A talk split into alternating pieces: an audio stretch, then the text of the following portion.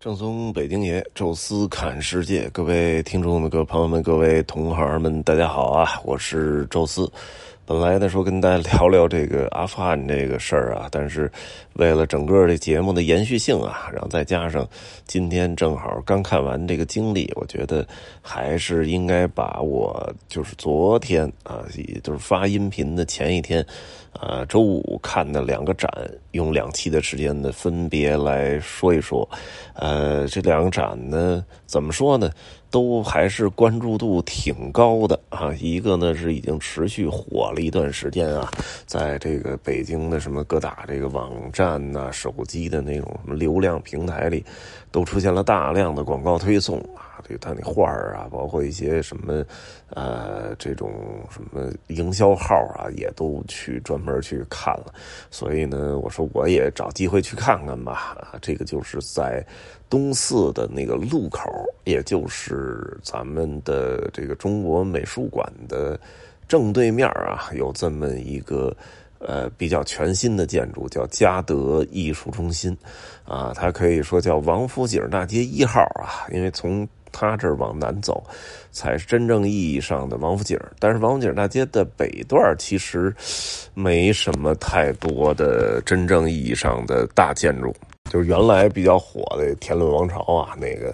什么呃亚洲最大的什么室内庭院，但是那可能现在也不是了。然后天伦王朝边上有一个王府井的东堂，呃，原来还有一个天元立生什么体育大厦，然后记着那时候买点什么球鞋呀或者什么都特喜欢去那儿逛啊，但是现在好像。不知道还有没有了，一直没往那个方向走过。哎，它是其实是把口第一家啊，它的对面应该是华侨饭店啊。那时候带团的时候还从那儿接过人，但是也是啊，现在是不是都没往那个方向瞧啊？啊，这个建筑确实是比较新啊，应该是这两年才刚刚落成的，而且也算是北京的一个呃比较就是频繁去更换。新展的一个呃展出的场所，算是一个那种呃流动性的这种博物馆吧，因为他做了很多的商业展，在去年的时候就有机会想去那儿看看啊，当时好像有一个什么。故宫的佛像的什么专题展啊？因为他好像跟故宫的关系特别好啊，所以就是故宫里边有时候经常放不下的一些专题展，会专门挪出来。啊，放到他的这些个固就是固定的展厅啊，做一个呃为期多长时间的一个临时展啊。比如我们这次呢，其实呃去的是拉斐尔的展啊，但是地下室还是一个故宫的漆器为主的专题展啊。不过这东西吧，在故宫里都是免费的啊，因为故宫通常就是一个是钟表馆。加收十块钱，然后珍宝馆加收十块钱，剩下的都是免费来看啊，就放在不同的呃那个大殿里边哎，但是放这儿好像是收钱的，所以我也没去瞧啊。去年的时候好像赶上那佛像展，还真想仔细去看看啊，结果阴差阳错的时间上就没来得及。呃，这次呢是看拉斐尔展啊，所以就。呃，一直说去看，这次专门找这时间啊。出了这个地铁站呢，其实就能看到这建筑，建筑本身就很漂亮啊。尤其是我刚出来的时候有点逆光啊，拍了它一个外边的轮廓啊，就觉得挺震撼。没进这里边先看展，先在外边绕着建筑，我是转了一圈啊，确实是挺好的啊。在来之前呢，我就查过啊，这个设计师呢叫。舍伦奥雷舍伦，大家可能对他，呃，相对感觉有点陌生啊。说两个点，大家可能就会有点就是概有点概念了。第一个呢是张曼玉的前男友，这好像是他当时在香港大学当客座教授，好像还。在主持了一些香港、新加坡的项目啊，所以呢，他好像就那时候估计跟张曼玉有交集吧。他本人是个德国人啊，但是啊，在瑞士啊求学什么的，就是英语啊什么的也都不错啊，所以好像交往过一段时间。然后呢，就是第二个是大家可能更熟悉的就是他曾经的一个作品是央视大楼啊，好多人说哎不对呀，央视大楼不是苦哈斯的吗？啊，对，是苦哈斯的啊，因为当时。呃，他自己的建筑师事务所还没成立，啊，那个时候还是供职于库哈斯的事务所，啊，但是那时候库哈斯事务所就是遍布全球化，都有办公室，他呢是负责亚洲事务的合伙人，啊，所以呃。整个这个央视大楼的建设呢，你可以说苦哈斯是挂名的总设计师，哎，但是其实，呃，他参与的这个力度要比苦哈斯要大，啊，这个很正常啊，因为苦哈斯可能全世界到处跑，而他在这个项目真正立项了之后，开工建设了，他人就搬到北京了，就一直住在 CBD。于跟着这个项目一直干了七八年，呃，当时好像是两千年中标了，然后人家就搬到北京来了，一直相当于工程的监理，估计也是整个当时呃这个中央电视台当时建设的一个呃现场的最高的负责人啊，所以一直是看着这个大楼从。一开始啊，就是就是一个大工地，然后变成两道两道那个斜着出现的那种呃巨柱子，然后一点点实现了最后的交汇。我记得那时候我还带那个入境的地接团啊，当时还带了一个休斯敦的一个建筑师，然后当时我还。除了带着他去看了那些北京的景点之外，他有一个比较额外的小要求啊，就是专门带着他去看了一下正在施工当中的央视大楼和鸟巢啊，因为那时候好像是二零零六年吧，就是距离这两个建筑封顶也就是一年多的时间啊，所以就。这两个其实都已经有点模样了啊，所以当时他还站那感叹啊，这简直是就是设计师一生都难以遇到的这种，就是能让他充分发挥。能力和想象空间的大型建筑啊，因为确实那个时代就是两千年到二零零八年，那简直就是中国最飞速增长的一个时代。然后那些巨型的大建筑，就让他真让他们的才华能够得以施展。这些可能在欧洲、在美国都是不可能实现的。而在这央视大楼造完之后呢，他就从那儿辞职了啊，开始开办自己的建筑师事务所，好像叫。布诺什么舍伦？一个建筑师事务所吧，然后因为他可能一直在亚洲工作啊，所以他这事务所好像重心也是在亚洲。我看有吉隆坡的什么项目啊，香港的，然后在北京啊做了这个嘉德的艺术中心啊。嘉德大家都知道啊，是个九几年成立的一个拍卖行，算是中国比较早的什么瀚海呀、嘉德呀什么呃那那几家比较老的拍卖行之一吧。主主要是。中国的这些东西，瓷器啊、书画啊什么的，哎，我其实对中国的这拍卖，其实到本身不是很熟悉啊。但是人家这拍卖行肯定是挣钱呀，因为呃买来卖去的，自己也没啥投资，就是。做收佣金就完了，啊，所以慢慢的有了积累，在这个王府井把口，又正对着中国美术馆，斜对面没多远是沙滩的那个红楼，北大红楼啊，离故宫也就是咫尺之遥，啊，所以这么一个黄金的位置啊，买了块地，建了人家自己的这总部，那这总部基本就是集合了他这个拍卖行所要的所有的功能吧，什么，呃，拍卖会的这个场地，啊，拍卖。会展示的场地，然后包括平时做一些艺术展的场地，啊，好像上面还有一个一一百一百多间的一个客房啊，不知道那上面那个酒店是不是开业了？还有什么餐厅什么的？估计应该是还没全面开业吧。但是一楼有一个咖啡厅啊，我看是在营业的状态。建筑说到这儿啊，就往里说说这展吧。但是我觉得展其实还真不如建筑我能说的多啊。为什么呢？因为这个其实得吐槽两句啊。我看网上其实吐槽的真不少啊。它的名字叫拉斐尔真迹展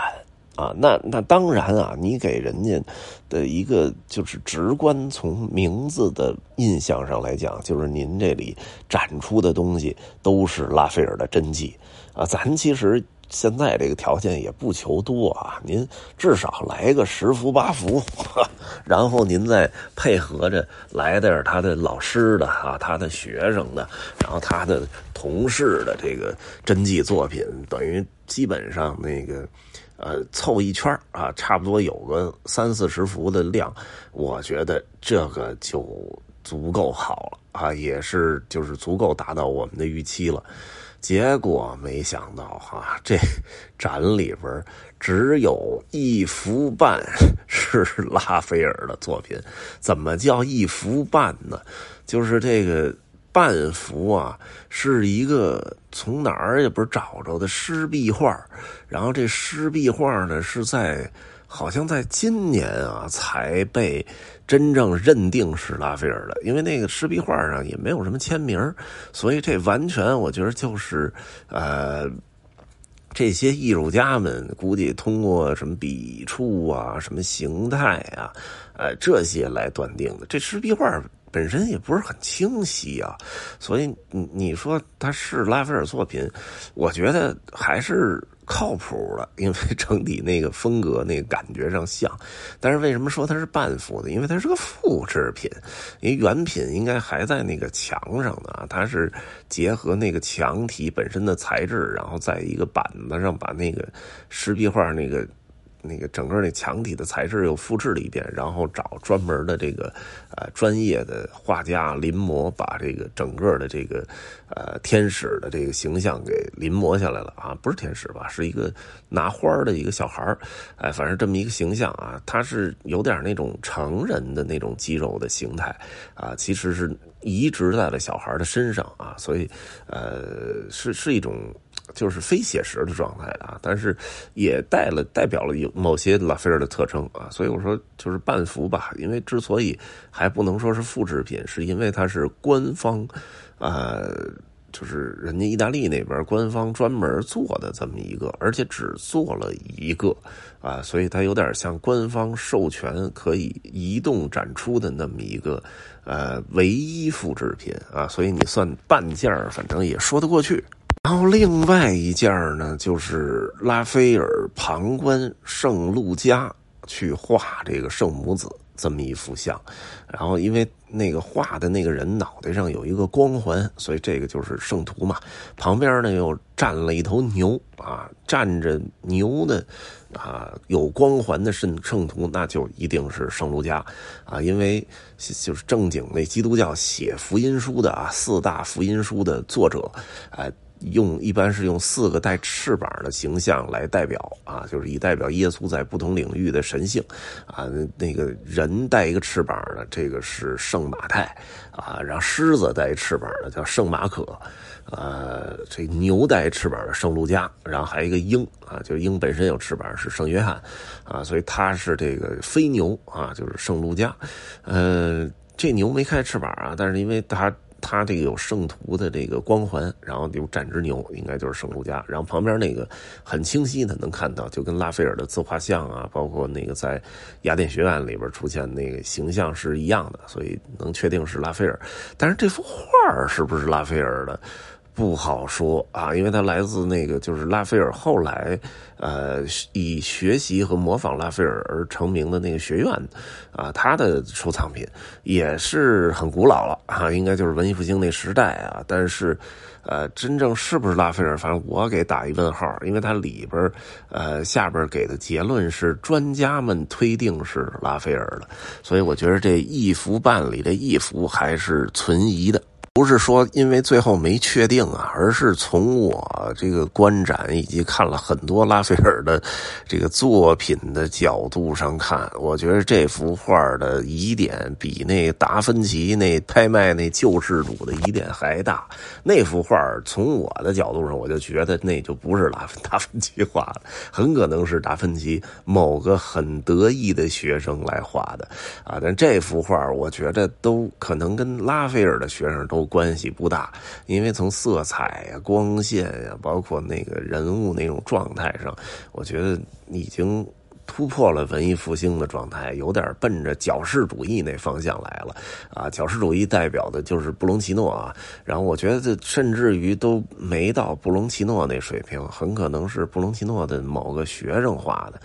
啊，所以这个就给放那儿，然后跟你说是拉斐尔的真迹，所以总共就这一幅半啊，其中一幅还存疑，然后就是拉斐尔的那些个身旁的师友们。啊，我看到还比较欣喜的是看到了两三幅，呃，佩鲁吉诺的画，这个是之前我没看到过的，因为他也并不在那个。呃，乌菲齐或者是那个梵蒂冈的教皇美术馆，呃，我看了一下，它的出处来自翁布里亚美术馆。翁布里亚这地儿我压根儿就没去过，所以也没机会去看。啊，这个就是代表了早期的文艺复兴那种水平吧，就是确实跟拉斐尔还是有差距，但是毕竟是拉斐尔的老师嘛，呃，而且从这个佩鲁吉诺这个角度上，他其实也跟拉。达芬奇拉上关系了，因为，呃，他跟达芬奇有一个共同的老师，就是维罗基奥。维罗基奥的一个徒弟是波提切利，这是达芬奇的师兄。然后达芬奇还有呢，就是佩鲁吉奥啊，呃，这是呃佩鲁吉诺啊，这是拉斐尔的老师。然后另外一个叫吉兰达约，那可以说是呃米开朗基罗的老师。所以这文艺复兴三杰其实是师侄师叔这关系。是吉兰丹，呃，但是这个佩鲁吉诺的画也就那么两三幅啊，就是也并不能很全面的展示啊佩鲁吉诺的这个不同。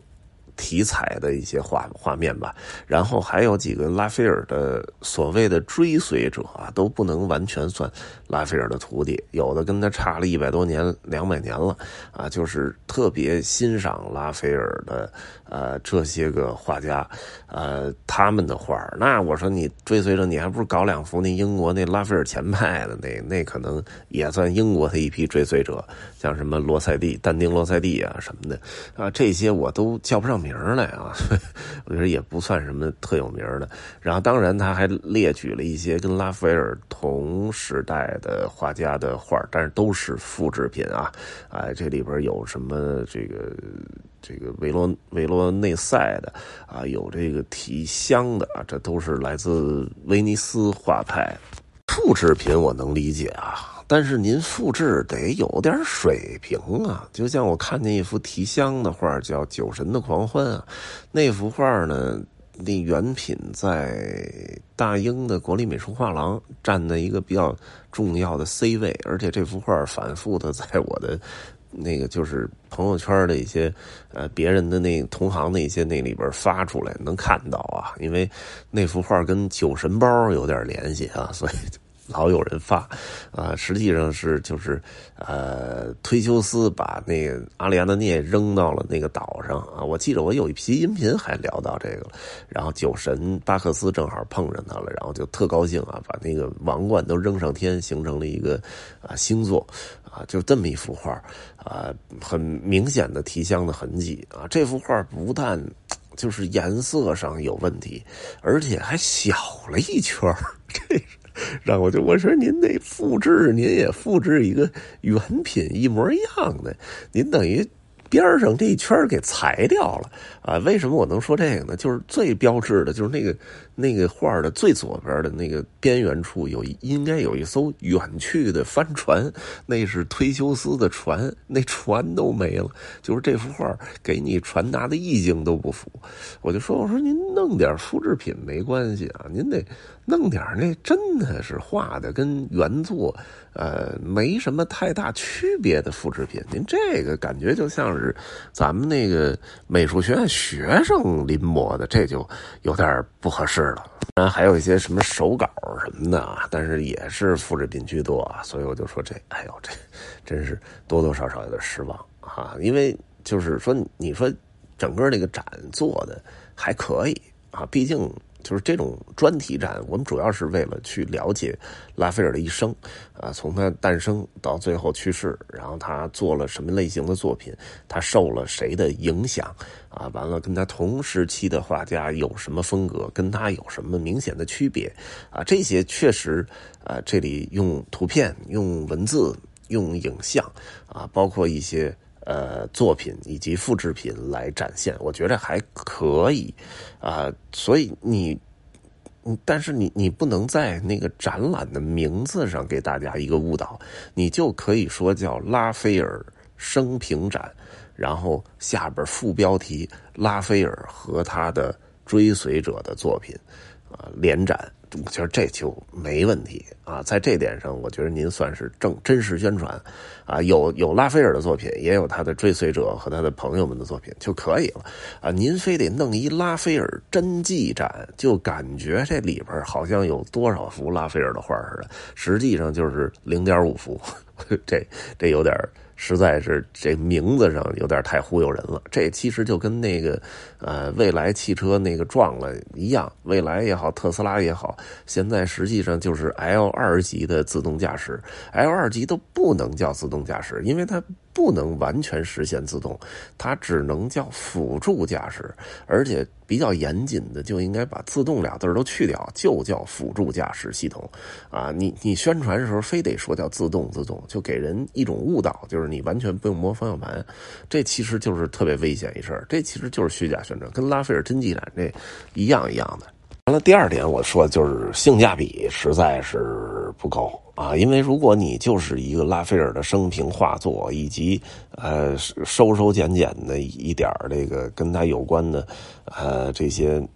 不太知名的画家，以及拉斐尔存疑的一些作品，就是这么一个凑出来的这么一个展的话，我觉得你收个三四十块的。展览的费用就已经很合适了啊，但是人家这居然收了个一百二十九啊！我觉得这这个展览这简直就是，呃，完全是性价比就比较低了啊！就是我觉得。展览一定得多看啊，但是这种展览，我觉得估计，呃，以后在嘉德再开展览，我估计我得仔细的阅读一下它的简介啊，值不值得看，再过去了啊。所以这个就是我给大家的总结啊。之所以问 很多人问说这个展览到底值不值，我觉得它与物有所值的差距大概还差一块呃，意大利托斯卡纳的这个。剔骨牛排，如果再送一这个，就物有所值了啊！得了啊，今天这天呢，跟大家聊聊这个拉斐尔的真迹展啊，嘉德艺术中心啊，看不看大家自愿啊，这个反正也不远啊，有时间有闲钱，其实也可以看看啊。呃，下一期呢，跟大家再聊一个斜对面啊，木木艺术社区啊，在昨天啊，刚刚开。开始的一个全新的展，就是文艺复兴的这个草稿展，啊，这个到时候我们下期会跟大家来聊啊。这一期就跟大家说到这儿吧，感谢各位收听啊，咱们下期再聊。